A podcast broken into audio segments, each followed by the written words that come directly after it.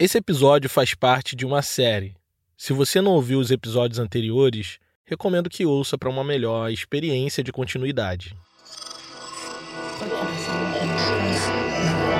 Esse podcast é apresentado por b9.com.br.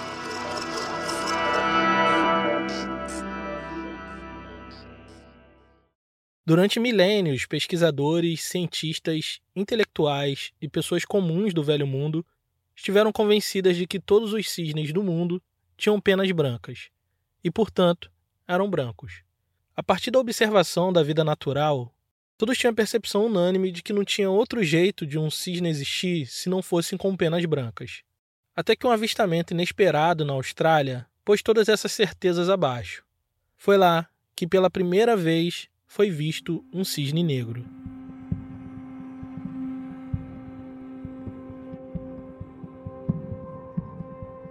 Em 2007, um estatístico e analista de riscos escreveu um livro inteiro sobre o que ele chamou de A Lógica Cisne Negro. Inclusive, esse é o título do livro. Ele usou essa história do cisne negro descoberto na Austrália como alegoria para explicar como eventos totalmente imprevisíveis podem mudar completamente o rumo das coisas.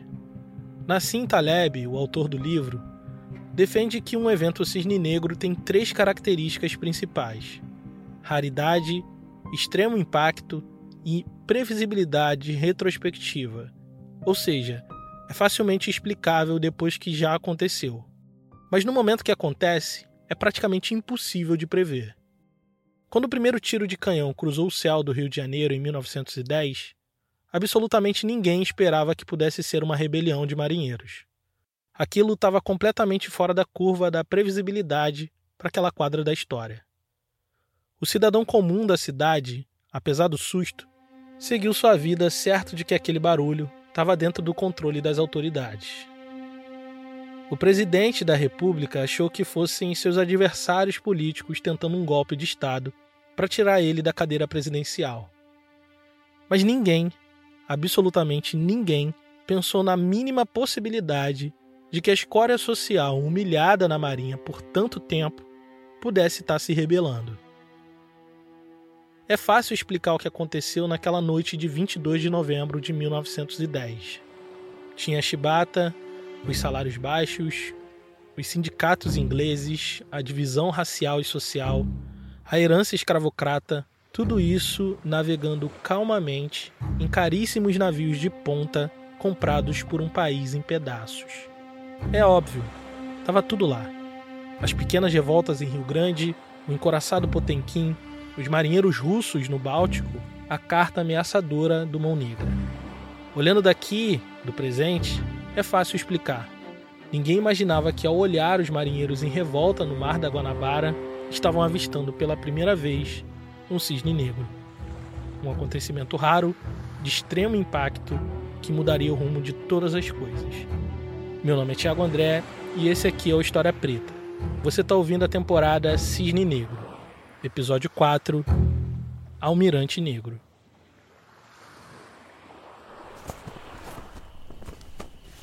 No mastro principal, o mais visível do encoraçado Minas Gerais, ainda tremulava a bandeira vermelha.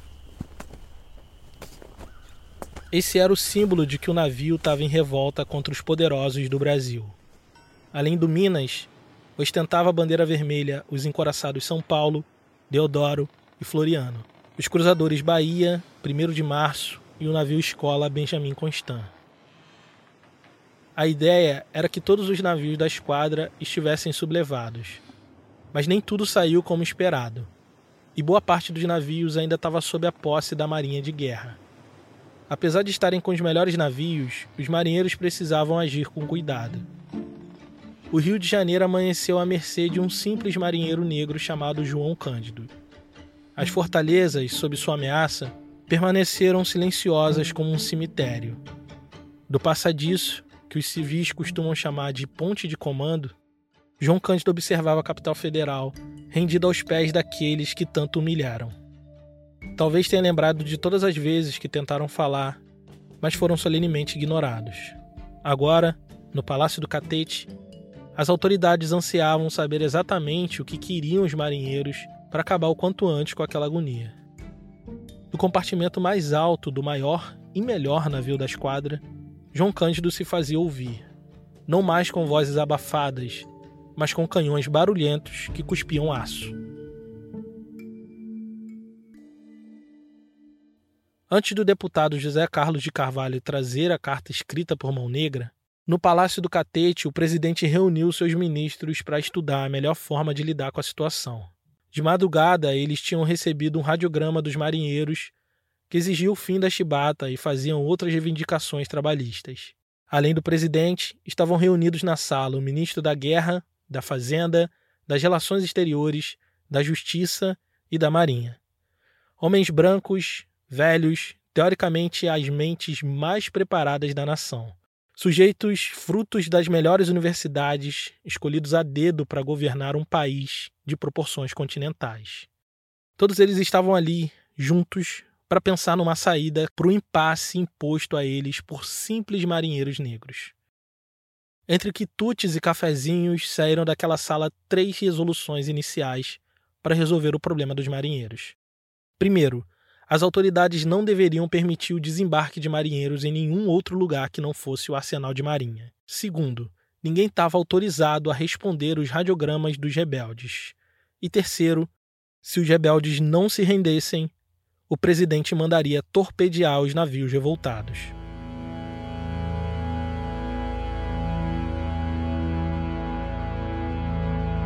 Esses itens foram distribuídos em forma de nota à imprensa, e rapidamente correu à cidade.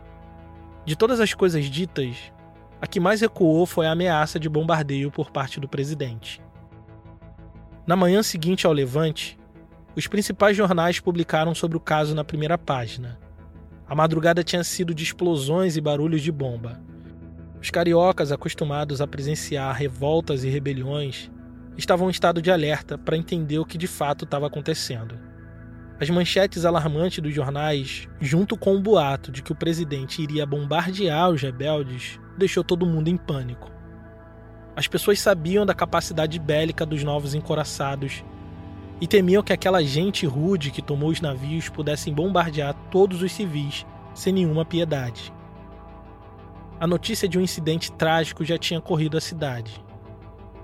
Uma bomba direcionada ao arsenal de marinha errou o alvo militar e acertou uma casa no morro do castelo, no centro da cidade. Duas crianças morreram e alguns adultos ficaram feridos. Os marujos, mesmo em condições precárias, juntaram seus salários para indenizar a família ignorada pelo Estado. Isso agravou o pânico geral e prejudicou a imagem dos marinheiros. O corre-corre generalizado começou com os moradores dos bairros mais próximos da Baía de Guanabara: Botafogo, Flamengo, Catete, Glória gente mais abastada que anos antes tinham saído do centro para inventar a Zona Sul. Composições de trens levaram pelo menos 3 mil pessoas para a cidade de Petrópolis, na região serrana. Famílias residentes da Zona Sul migraram em massa para o subúrbio da cidade pelas largas avenidas recém-construídas, como eram o caso da Avenida Central, que hoje chamamos de Avenida Rio Branco. O que é irônico, porque para construir essas ruas, a elite derrubou diversos cortiços e moradia de gente preta e pobre. Esse povo sem casa precisou subir os morros ou ocupar os subúrbios, longe do centro, numa zona ainda rural. Quando a coisa apertou, essa mesma elite higienista correu para os territórios periféricos da cidade para tentar salvar suas vidas. O que nenhum deles sabia é que a notícia de revide do presidente era apenas um balão de ensaio, uma notícia plantada para saber a reação dos rebeldes frente à ameaça de ataque.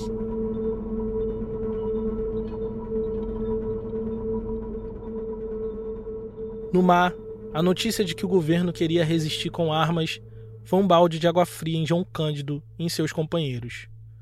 Porque eles não queriam a guerra. Eles queriam ter suas demandas atendidas. E achavam que, por meio das armas e da tomada dos navios, alcançaria isso em poucos dias. Imediatamente mandaram um radiograma para tranquilizar a população e abrir um canal de diálogo com as autoridades. Ao povo brasileiro, os marinheiros pedem que olhem a sua causa com simpatia que merece, pois nunca foi intuito tentar contra as vidas da população laboriosa do Rio de Janeiro, Só em última emergência, quando atacados ou de todos perdidos, os marinheiros agirão em sua defesa. Esperam, entretanto, que o governo da República se resolva agir com humanidade e justiça. Os marinheiros da Armada Brasileira. Eles deixavam claro que não queriam conflitos, mas reagiriam se fossem atacados. João Cândido queria paz, mas se preparou para a guerra.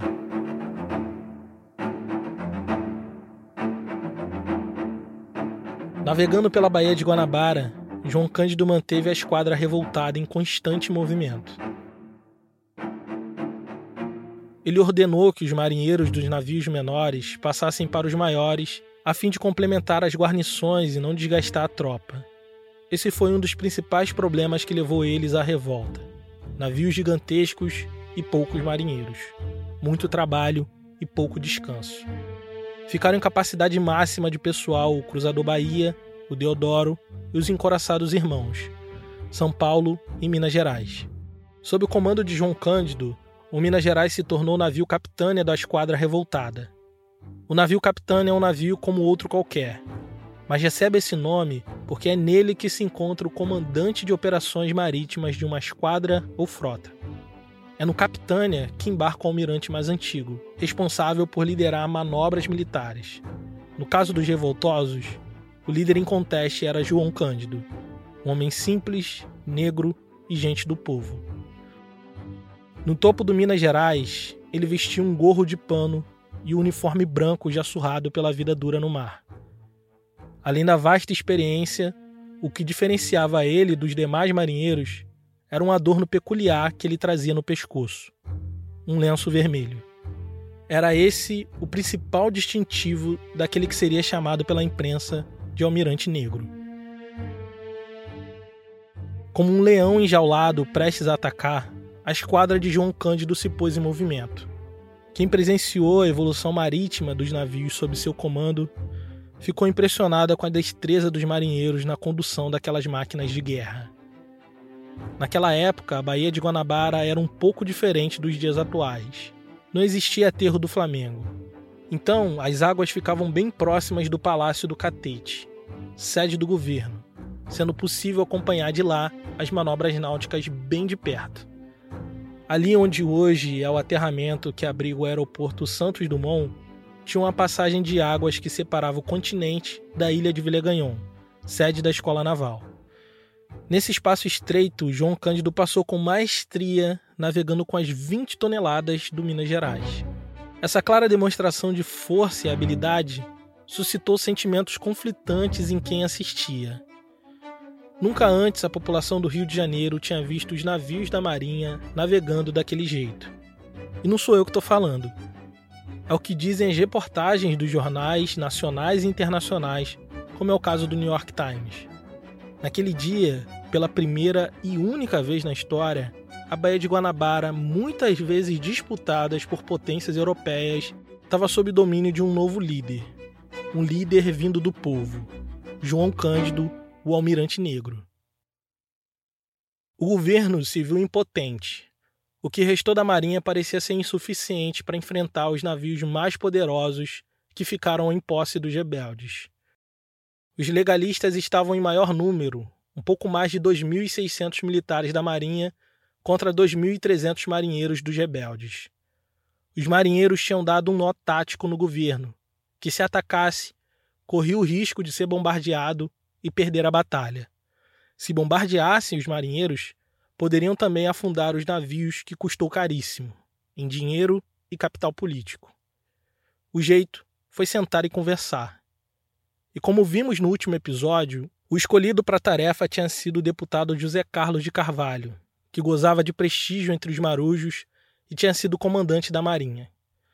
O deputado visitou São Paulo e depois o Minas Gerais, e voltou do encontro com seu relato pessoal das coisas que viu e a carta manifesto escrita por Mão Negra os marinheiros de 1910 eles vão apresentar um projeto. Esse é Álvaro Nascimento, doutor em História, professor da Universidade Federal Rural do Rio de Janeiro e bolsista de produtividade em pesquisa do CNPq.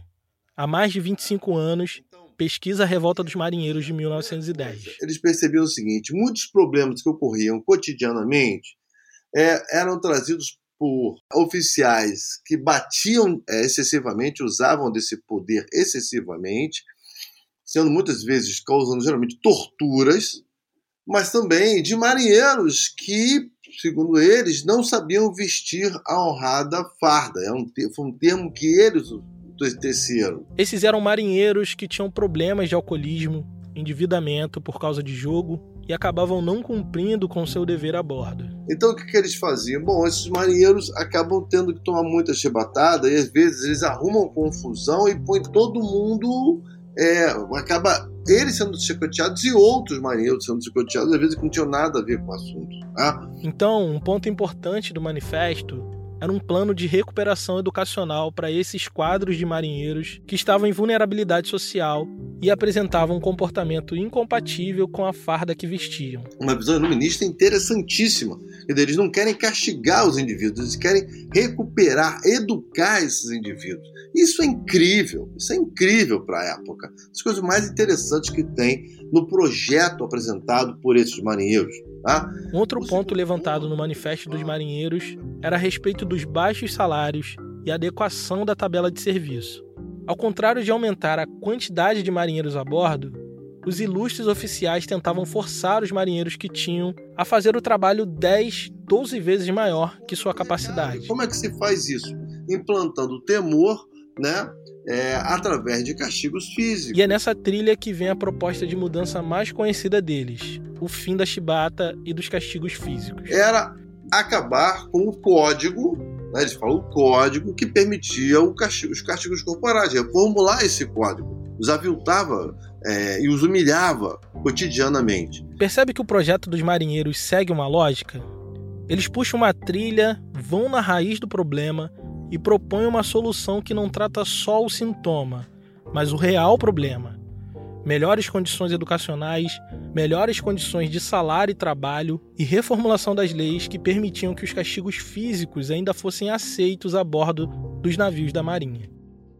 O que faz de João Cândido um almirante negro não é só sua capacidade de executar manobras e estratégias militares nas águas da Guanabara. É também o fato de estar na liderança de um movimento que desenhou um projeto de modernização estrutural da Marinha do Brasil a partir de baixo, a partir do seu capital humano.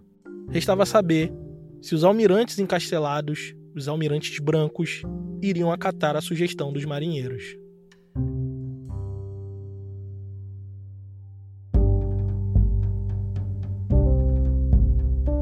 Esse material que você está ouvindo não conta com grande equipe ou financiamento externo. Para que cada episódio do História Preta possa ir ao ar, são necessários pelo menos 56 horas de produção pesquisa, leitura, escrita, entrevista, checagem de fatos, edição e montagem. E por enquanto, tudo isso é feito apenas por mim. Isso só é possível graças à nossa comunidade, que através do Apoia-se tem me dado o suporte necessário para produzir um conteúdo lento, cuidadoso, profundo e 100% gratuito. Com uma assinatura de 10 reais, você financia esse projeto e, em troca, recebe uma newsletter com tudo que li, ouvi e assisti para produzir esse episódio. Além disso, você recebe acesso ao grupo secreto de apoiadores e descontos exclusivos na nossa loja. Acesse apoia.se barra História Preta e nos ajude a continuar resgatando memórias esquecidas de nossa história. apoia.se barra História Preta. Se você preferir um apoio pontual, nós também temos uma chave Pix historiapreta.gmail.com.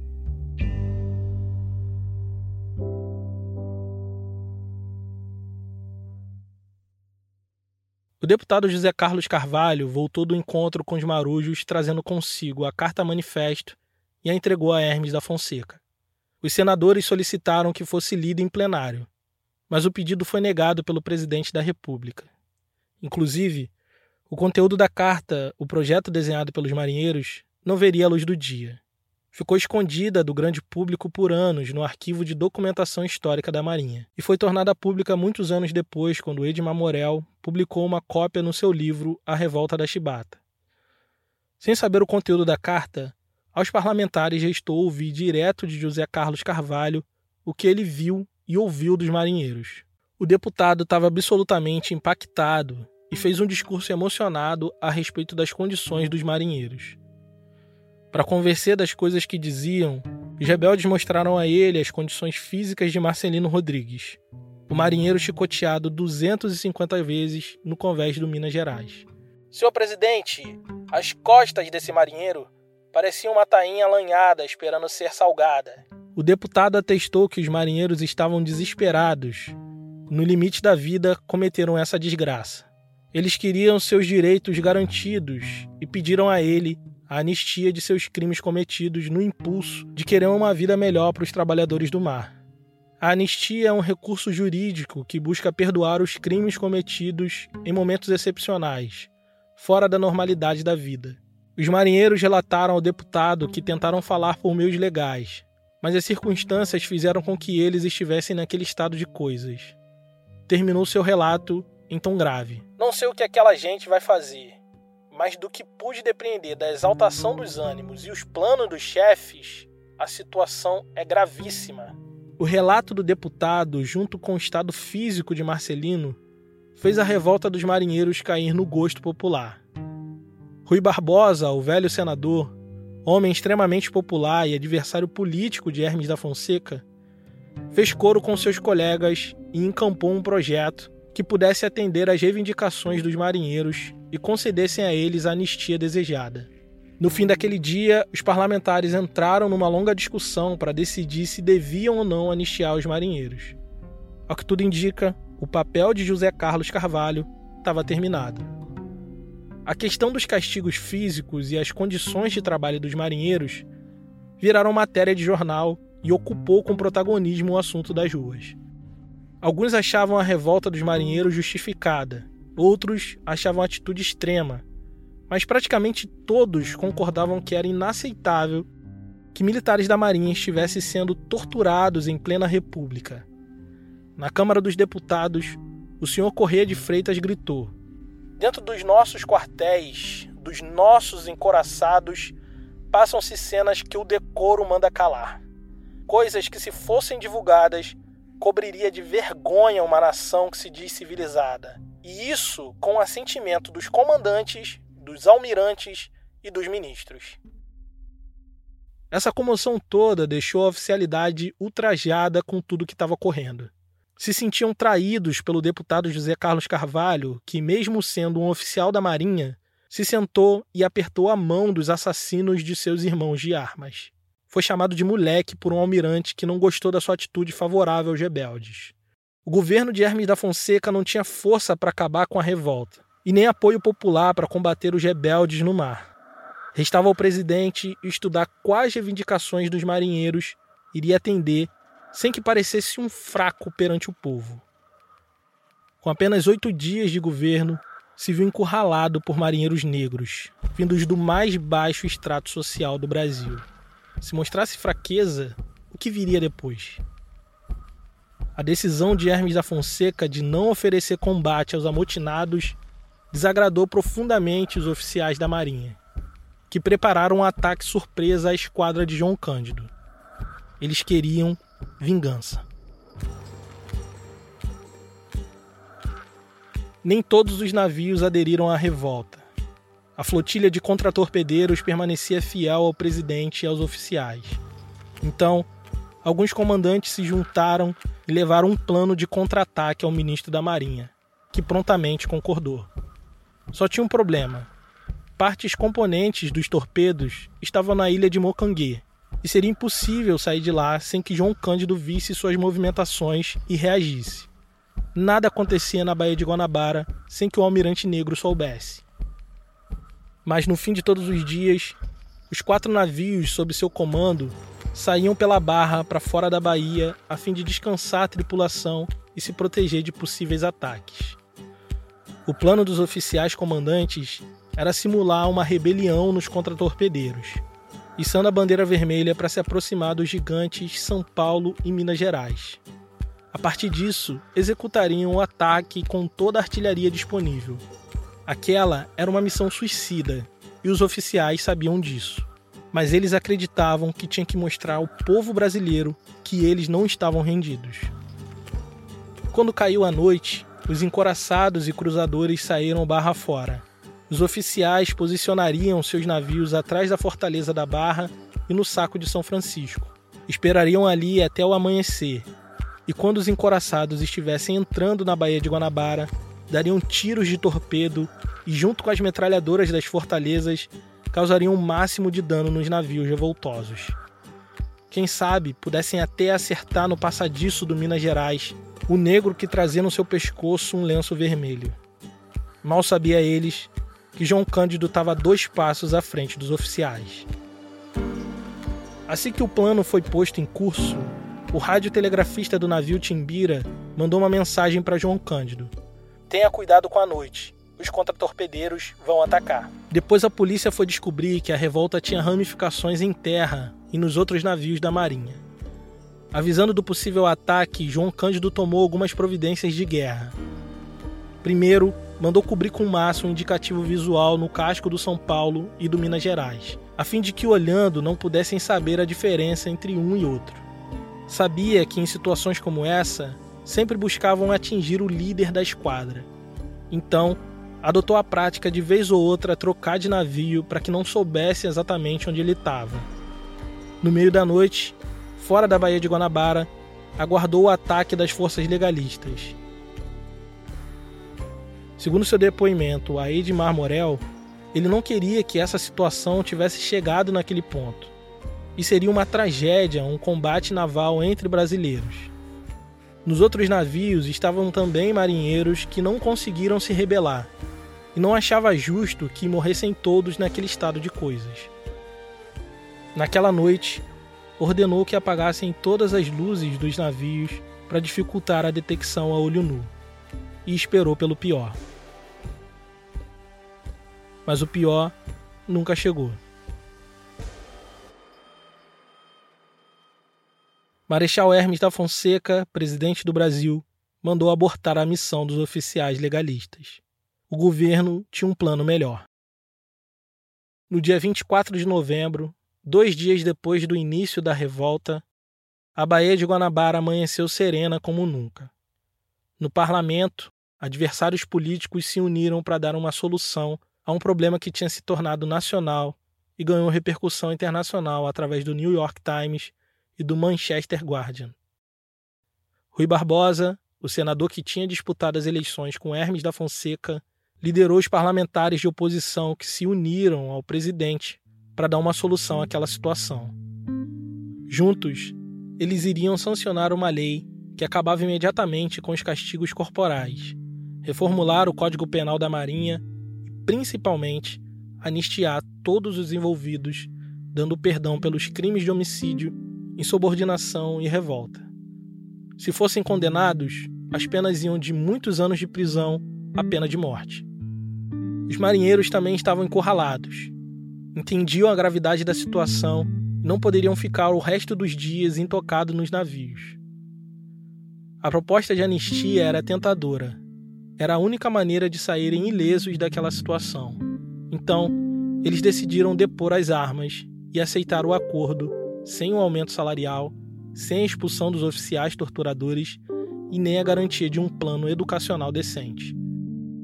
O projeto completo proposto por eles foi desidratado pelos senadores e se resumiu ao fim da chibata e ao perdão pelos seus crimes. Mas mesmo assim, eles se sentiram vitoriosos. Pela primeira vez, a nação e o mundo sabiam o que se passava na Marinha do Brasil. Além de tudo, as pessoas se solidarizaram com eles e entendiam que a causa era justa. O caminho estava aberto para novas mudanças. Do Minas Gerais, por meio de telegrafia, chegou a mensagem de rendição endereçada ao presidente. Confiando em vossa justiça, esperamos com o coração transbordando de alegria a vossa resolução, pois os culpados da nossa rebelião são os maus oficiais de marinha, que nos fazem escravizados deles e não da bandeira que temos. Estaremos ao vosso lado, pois não se trata de política, e sim dos direitos dos miseráveis marinheiros estava acabada a revolta. João Cândido, com 30 anos de idade, era amado pelo povo carioca como um semideus. Seus feitos repercutiram internacionalmente nos jornais franceses, alemães e espanhóis. No jornal italiano Fanfula, declararam ser doloroso ver um país forte e altivo ter que se sujeitar a 700 ou 800 negros. Outros jornais compararam a revolta no Rio de Janeiro com a do encoraçado Potemkin na Rússia. Na verdade, todos estavam enganados. A revolta de marinheiros, liderada por João Cândido, foi muito maior. Na Rússia, envolveu apenas 500 homens. No Rio de Janeiro, foram mais de 2 mil.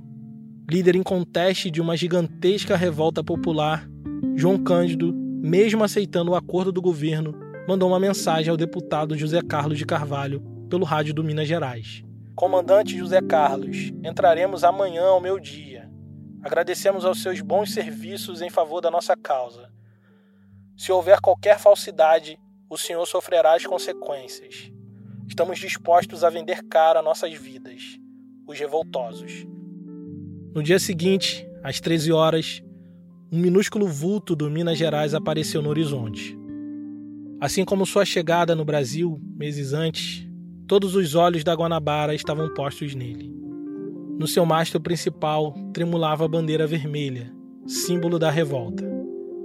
Enfileirados, os quatro navios revoltosos se aproximaram da cidade e, ao sinal do Minas, prestaram homenagem aos mortos em combate, fazendo hastear a bandeira nacional a meio mastro. João Cândido fez uma breve oração enquanto a corneta executava o toque de silêncio. Terminada a cerimônia pelos mortos, a bandeira vermelha finalmente foi arriada. Do arsenal de marinha, próximo a onde hoje fica o Museu do Amanhã, saiu uma lancha em direção ao Minas Gerais, que estava fundeado próximo à Ilha Fiscal. A bordo estava o seu novo comandante, o capitão de mar e guerra José Pereira Leite. No convés, João Cândido mandou formar todos os marinheiros e conduziu a cerimônia de recepção ao comandante. No arsenal, dezenas de binóculos acompanhavam a cena sob forte tensão. Vestindo um uniforme azul ferrete, o novo comandante passou a inspeção no navio e encontrou tudo na mais perfeita ordem. Em voz alta, João Cândido leu o decreto de anistia publicado no Diário Oficial. Depois disso, o líder da revolta deu um passo à frente, retirou o lenço vermelho do pescoço e guardou no bolso. Eles não precisavam mais de um almirante negro. A revolta dos marinheiros estava finalmente terminada. O que eles não sabiam é que seriam todos traídos, um por um. O Brasil iria se vingar.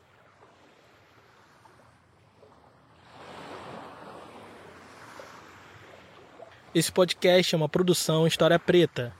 Considere nos apoiar em apoia.se barra História Preta ou no Pix historiapreta.gmail.com. A ficha técnica e a bibliografia utilizada estão nas notas do episódio. Obrigado por ouvir e até a próxima.